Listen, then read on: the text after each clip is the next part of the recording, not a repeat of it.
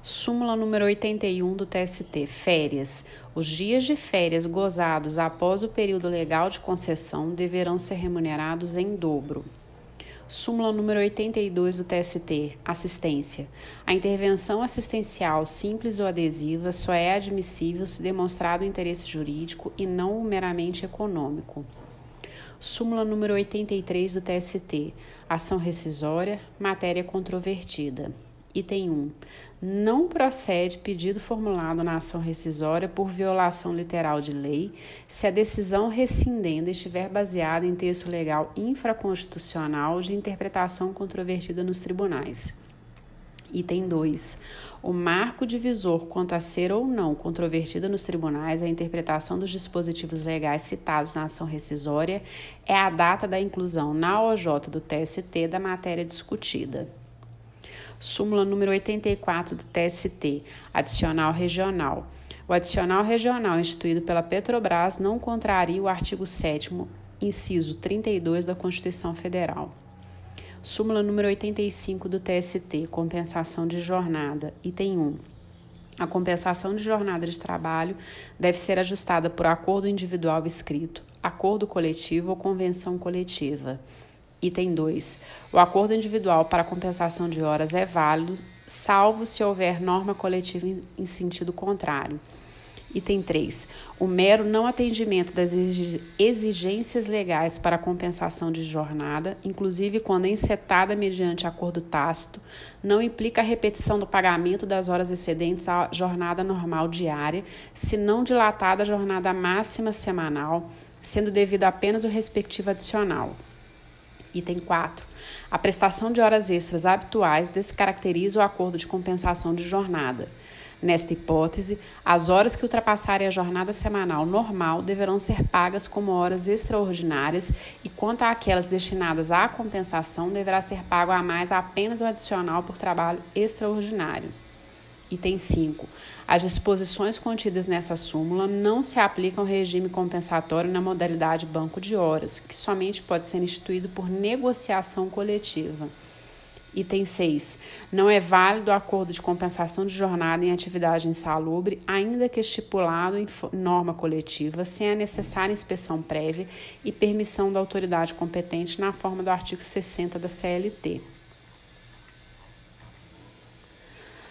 Súmula número 86 do, do TST. Deserção, massa falida, empresa em liquidação extrajudicial não ocorre deserção de recurso da massa falida por falta de pagamento de custas ou de depósito do valor da condenação. Esse privilégio, todavia, não se aplica à empresa em liquidação extrajudicial. Súmula número 87 do TST, Previdência Privada.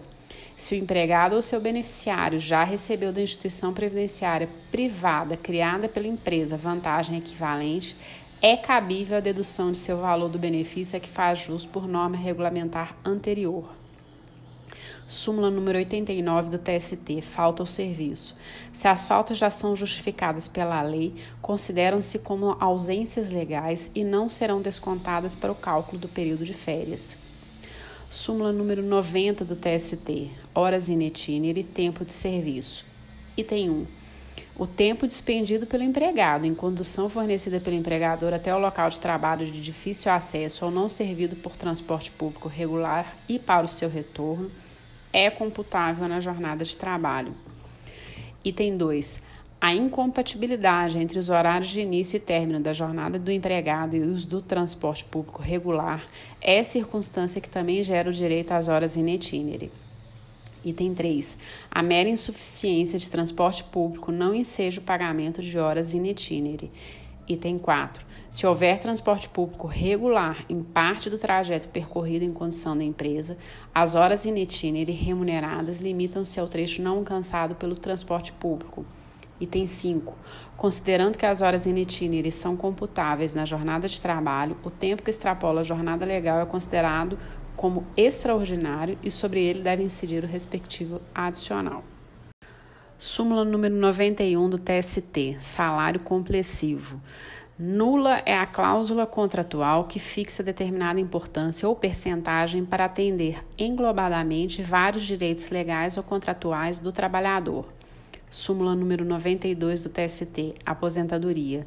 O direito à complementação de aposentadoria criado pela empresa com requisitos próprios não se altera pela instituição de benefício previdenciário por órgão oficial.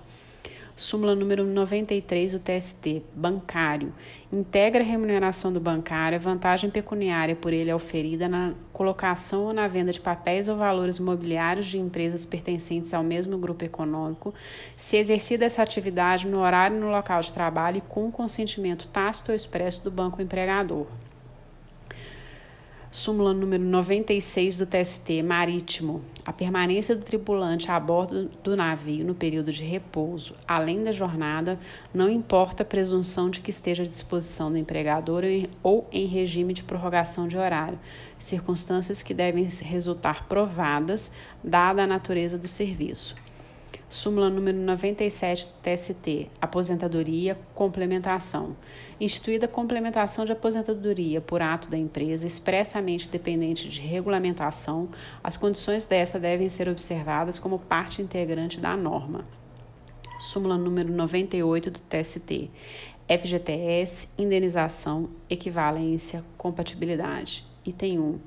A equivalência entre os regimes do FGTS e da estabilidade prevista na CLT é meramente jurídica e não econômica, sendo indevidos valores a título de reposição de diferenças. A estabilidade contratual ou a de derivada de regulamento de empresas são compatíveis com o regime do FGTS. Diversamente ocorre com a estabilidade legal decenal do artigo 492 da CLT, que é renunciada à opção pelo FGTS. Súmula número 99 do TST, ação rescisória, deserção, prazo. Havendo recurso ordinário em sede de rescisória, o depósito recursal só é exigível quando for julgado procedente o pedido e imposta condenação em pecúnia, devendo este ser efetuado no prazo recursal no limite nos termos da legislação vigente sob pena de deserção. Súmula número 100 do TST, ação rescisória, decadência. Item 1. O prazo de decadência na ação rescisória conta-se do dia imediatamente subsequente ao trânsito em julgado da última decisão preferida na causa, seja de mérito ou não. Item 2. Havendo recurso parcial no processo principal, o trânsito em julgado dá-se em momentos e em tribunais diferentes, contando-se o prazo decadencial para a ação rescisória do trânsito em julgado de cada decisão salvo se o recurso tratar de preliminar ou prejudicial que possa tornar insubsistente a decisão recorrida, hipótese em que flui a decadência a partir do trânsito em julgado da decisão que julgar o recurso parcial. Item 3. Salvo se houver dúvida razoável, a interposição de recurso intempestivo ou a interposição de recurso incabível não protrai o termo inicial do prazo decadencial. Item 4 o juízo rescindente não está adstrita à certidão de trânsito em julgado juntada com a ação rescisória, podendo formar sua convicção através de outros elementos dos autos quanto à antecipação ou postergação do dia qual do prazo decadencial. Item 5. O acordo homologado judicialmente tem força de decisão irrecorrível na forma do 831 da CLT. Assim sendo, o termo conciliatório transita em julgado na data da sua homologação judicial. Item 6. Na hipótese de colusão das partes, o prazo decadencial da ação rescisória somente começa a fluir para o MP, que não interveio no processo principal, a partir do momento em que tem ciência da fraude.